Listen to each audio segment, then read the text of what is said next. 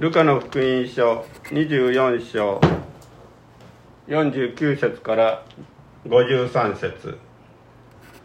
それではお読みいたします。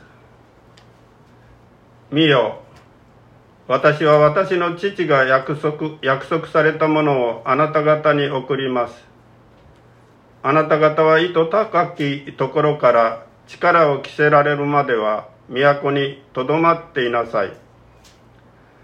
それからイエスは弟子たちをベタニアの近くまで連れて行き手を挙げて祝福祝福された。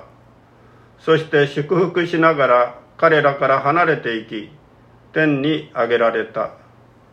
彼らはイエスを礼拝した後大きな喜びとともにエルサレムに帰りいつも宮にいて神を褒めたたえていた。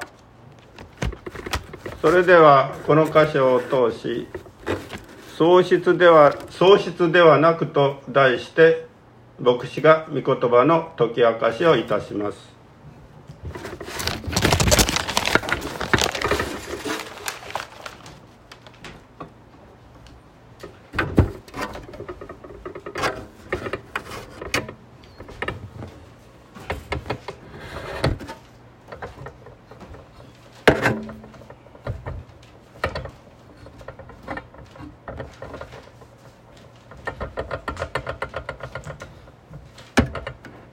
皆様こんにちは。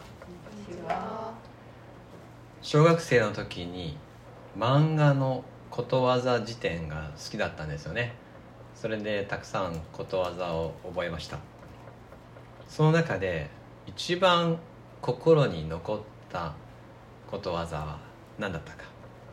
多分皆さんが思い描くものとは違うんですよね、えー、私の少年時代の心に一番深く残ったことわざは「去る者は日々にうとし」だったんです。去る者は日々にうとしどんなに親しく思えても去っていき距離ができたり時間が流れたりすると親しさは失われていく。そういう意味です。なぜその言葉が一番残ったかというと私はいつも喪失を恐れる子でした。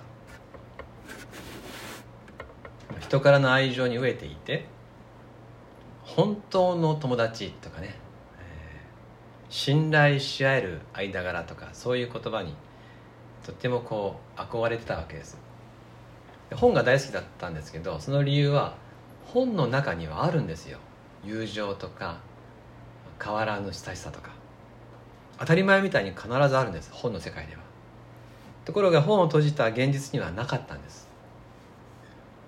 友達がやっとできたと思っても気づけば疎遠になっていく。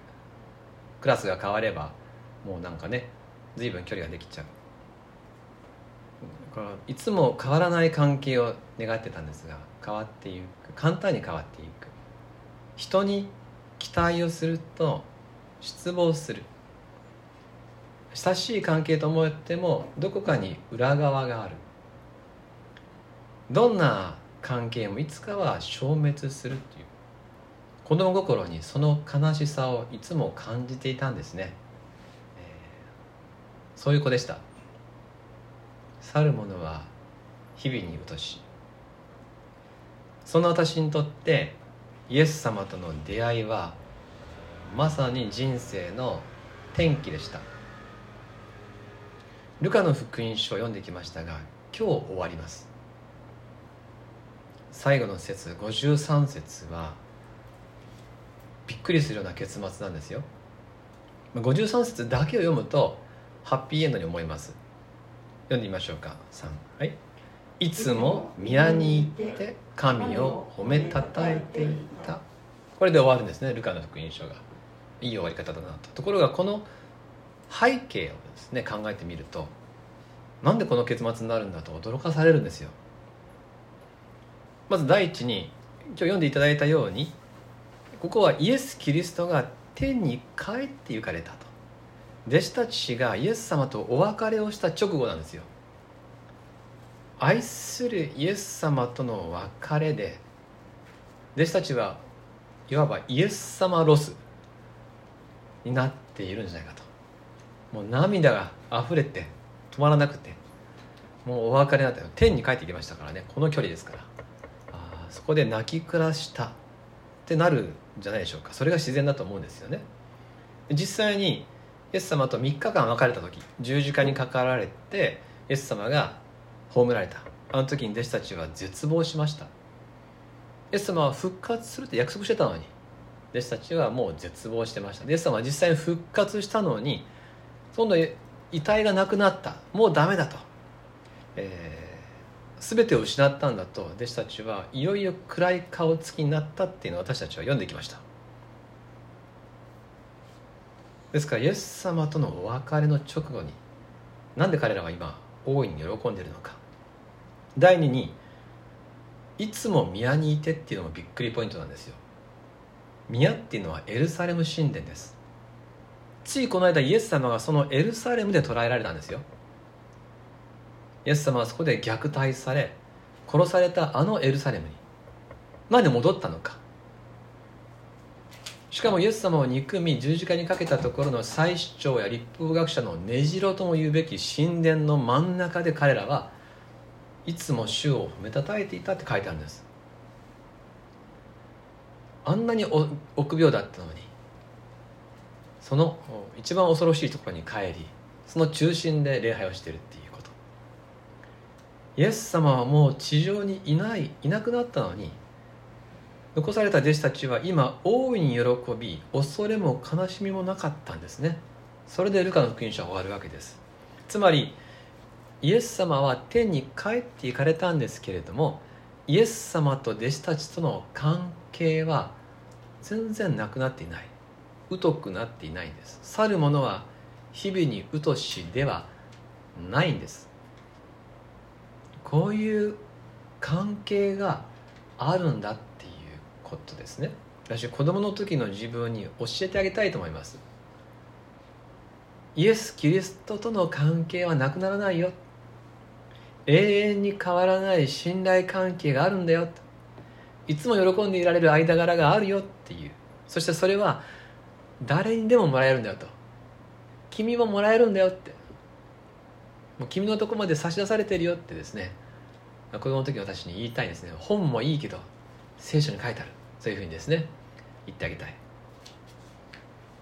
なぜイエス様が去っていったのに弟子たちは寂しがっていないのか失望してないのか喜んでるのか。それは答えは彼らがイエス様を正しく理解しているからです。イエス様のことが分かった。それが彼らの喜びになっているわけです。51節を見ると確かにイエス様は天に帰っていったでしょう。ところが52節でイエス様を見送りひれ伏して拝んだ。すぐ後で彼らは大きな喜びとともにエルサレムに帰ったって書いてあるんですね。直後に喜んで帰ってるわけですよ。でなんで帰ったかっていうと49節のイエス様のお言葉に従ってます。49節一緒に読みましょうか。3はい「見よ私は私の父が約束されたものをあなた方に送ります」あなた方は糸高きところから力を着せられるまでは都にとどまっていなさい。この言葉に従ってエルサレムに帰っていった。彼らは今イエス様のことが分かった。何がどう分かったかですよね。4つあるんですけど。第一に聖書が分かりました。聖書に書いてある通りにイエス様は十字架で身代わりに死んでくださった。聖書に書いてある通りに3日目に死から蘇ってくださった。あ本当に聖書が予言された通りの救い主なんだなっていうことが分かったんですよ。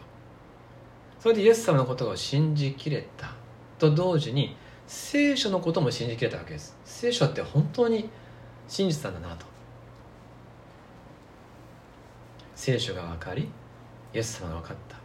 第二に救いが分かりました。イエス様は私たちが犯した罪のために本当に死んでくださった。罪が許されたんだ。それが分かった。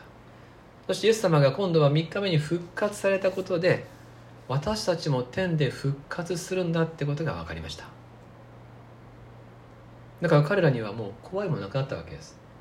罪が許されている。死んでも天で復活する。彼らはもうユダヤの指導者たちのことも怖くなくなったんです。だって死ぬことすら怖くないですから。ですからエルサレムに帰り堂々と神殿に行ってるわけです。不思議なものでビクビクして逃げ腰の人は捕まえられるのに堂々と納めにしてる人はですね捕まえられにくいんですよね。こういうことはありますよね。弟子たちが喜びにあふれて礼拝しているのを誰も止めなかったんですね。第3に彼らには愛が分かりました。イエス様は本当に十字架にかかってくださったのを彼らは見たわけです。最後まで愛だけでした。人間の愛ってのはいつも限界があります。いざという時になると自分の身を守るのがそれが人間の常です。しかしイエス様は誠実に命を捧げ尽くしてくださいました。そんな人いますか？弟子たちは十字架の死を見たんですよ。本当に最後まで逃げずに私のために全部を使ってくださった。これが愛なのかっていうことが分かったわけです。だから彼らはイエス様が天に帰っていかれても喜んでいるわけです。なぜならばイエス様がどこにいようと愛され続けているってことはもう分かったからです。本当の愛には時間も距離も関係がありません。50節と51節はこれそれが象徴的に表れてます。お読みしましょう。5051 3はい。それからイエスは弟子たちをベタニアの近くまで連れて行き手を挙げて祝福された。そして祝福しながら彼らから離れていき天に上げられた。イエス様は復活した後しばらく弟子たちを過ごして今日の箇所でついに全ての役目を終えて天に帰って行かれます。その時天に帰って行きながらイエス様は帰る先の天を見てないんですよ。なぜならばイエス様は祝福しながら彼らから離れて行きって書いてます。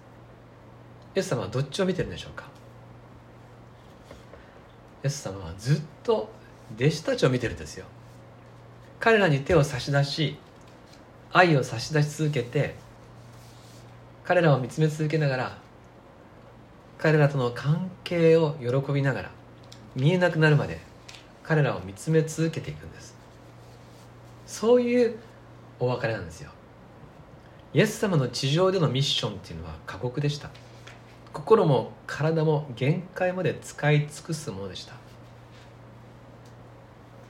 やっと今全てが終わって天に帰っていけるんです。でもふうやれやれとかじゃないんですね。やっと終わったとはならないわけです。最後まで祝福の手を挙げて帰っていくってことはすなわち天に帰っても祝福し続けるっていうことです。お別れが辛いのはそこに置き去りにされていく感覚があるからです。でもイエス様が地上を離れるのは離れたいからじゃないわけです。他に行きたい場所あるからじゃないんです。イエス様は私たちのために愛のために49節にあるようなさらに素晴らしい力精霊を使わすために変えるんです。イエス様は愛のために来られたし愛のために変えるんです。精霊を送るため。そして、まあ、この箇所には載ってませんがローマ人の手紙の8章にはイエス様は今も天において取りなし続けているって書いてます。私たちの罪の許しのために働き続けているっていうそういう役割を果たしてらっしゃるっていうのが書かれてあります。イエス様の愛は全く変わりません。愛には終わりはありません。愛は最善を尽くし続けるものです。どうぞ今日イエス様が天に帰っていく様をそれぞれの心で思い描いてみてください。手を差し出して祝福しながら帰っていく姿を心に描きましょう。その姿は愛そのものです。この愛がもう弟子たちには十分分かったんです。よく分かりました。十字架の最後。そして天に帰っていくお姿の全部の中で弟子たちは愛されているし愛され続けているってことが分かったので今心に寂しさがないんです。聖書が分かった。救いが分かった。愛が分かった。そして第4に希望が分かりました。希望。49節にこう書いています「見よ私は私の父が約束されたものをあなた方に送ります。あなた方は糸高きところから力を着せられるまでは都にとどまっていなさい。約束されたものを送ります。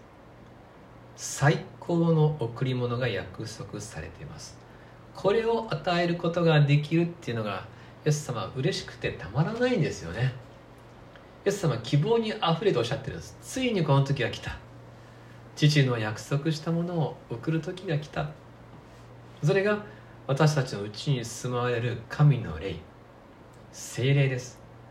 神様ご自身が私のうちに住んでくださる。でこれを神様ご自身と言いましたがイエス様ご自身と言っても全く同じです。精霊こそ平安の正体です。世の中の平安は全部外からの平安です。しかし精霊は内に住む平安です。イエス様はそれを天からの力っていうふうに表現してますよね。意図高きところからの力。を着せられるって書いてます。この着せられるっていうのは装備するとかね。鎧をまとうっていうそういう言葉なんですよ。ですからあの最強の装備でね最高の鎧、えー、リーサルウェポンみたいな究極の力。すなわち生ける神の霊がうちに住んでくださる。弟子たちはイエス様の救いが分かったわけでしょう。愛が分かったわけでしょう。その救いを受け止めた心罪許された心には神様が住まわれるんです。もうその時が来たよ。ついに主があなたのうちに住む精霊が与えられるから信じて待っていなさい。イエス様はもう喜びを持ってこのことをおっしゃってるわけです。そして喜びながら帰っていくわけですよ。弟子たちも今は期待でワクワクしながら待ってるわけです。この希望があるから彼らは悲しくないんです。怖くないんです。今お伝えたことを簡単にまとめれば信仰と希望と愛。それが弟子たちを喜びで満たしています。信仰と希望と愛。それが彼らの喜び。弟子たちが最後に不安もなく恐れもなく寂しさもなくエルサレムの真ん中で喜んでいる姿でルカの福音書が終わるんです。これ私たちに対する強いメッセージですよ。私たちがルカの福音書から学ぶべきことが最後に提示されて終わったわけです。すなわち私たちもまたそういう生き方をしていいんです。そういう生き方をイエス様が私たちにもさせてくださるんです。聖書が分かり救いが分かりイエス様が分かり希望がわかる。それ私たちも同じです。約4年間かけてルカの福音書を味わってきました。2018年の10月から一章一節から始めて今日最後の節まで来ました。その時最初のメッセージの時からいましたっていう方よりもその後合流された方の方が今吉備教会は多いんですよね。そうやってどんどん増し加わりながら私たちはずっとルカの福音書を一緒に味わってきました。そして今日読み終わるわけです。まんべんなくですよ。一節一節この24章にわたるイエス様についての記録を私たちは詳しく味わってきたんですが分かったことはイエス様の真実さですよね。この方には愛することと救うこと以外にはないんだっていうことを私たちは聖書からはっきりと知りました。この方は人を見捨てない。常に救おうとするとか救うことしか考えてない。そのことしかその機能を果たすっていうかですね。その役割しかもう背負わない。十字架の苦しみを私たち読みましたけどもう思ってた以上に過酷なものがありました。残酷なものでした十字架の苦しみは。しかしイエス様は最後の一息までも愛のために使ってくださいました。私たちは聖書を通してイエス様の愛を味わってきたわけです。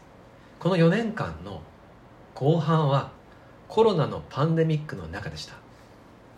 ですから私たちはその中でイエス様のことを味わいながら来たらですね気づいたことは信仰や平安っていうのはなくならないんだなっていうことをこれは実生活で体験してきました。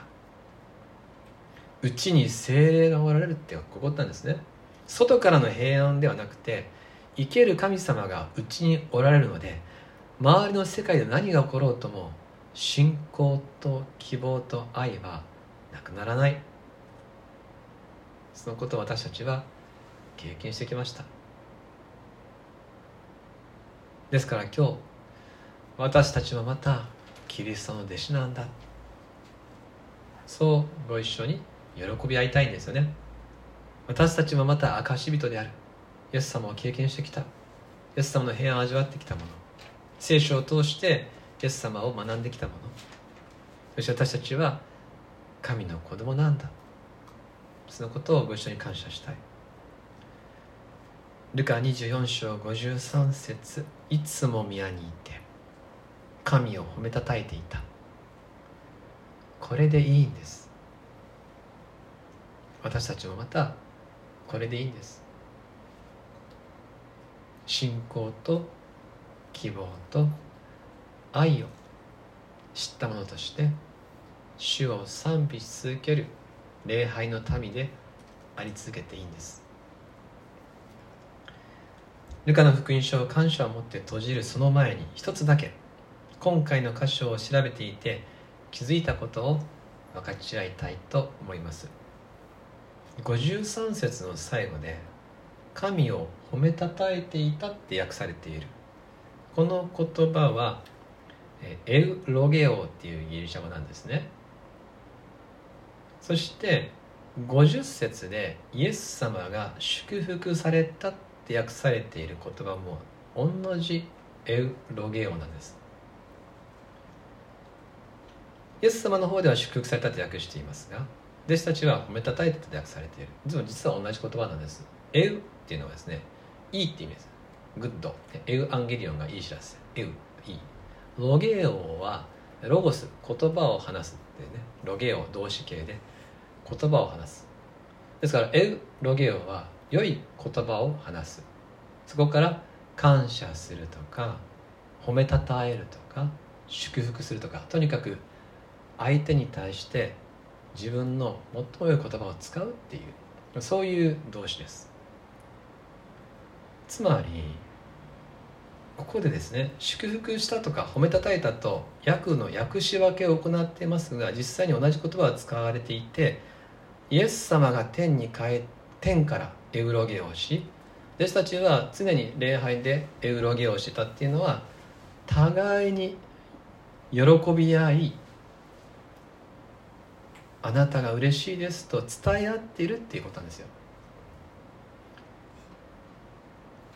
愛する皆様。今もイエス様は天にか天からあなたを愛してるよっていうふうに叫んでらっしゃる。